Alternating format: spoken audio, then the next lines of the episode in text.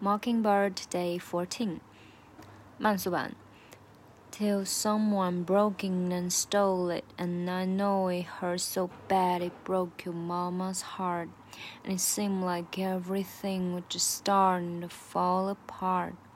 Mom and Dad was arguing a lot.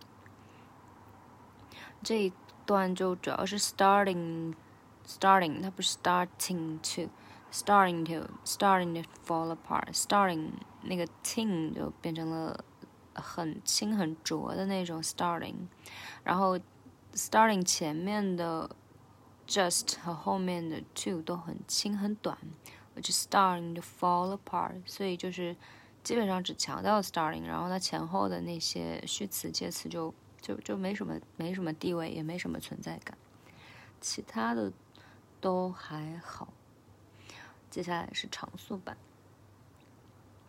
Till someone broke in and stole it, and I know it hurt so bad it broke your mama's heart. It seemed like everything was just starting to fall apart.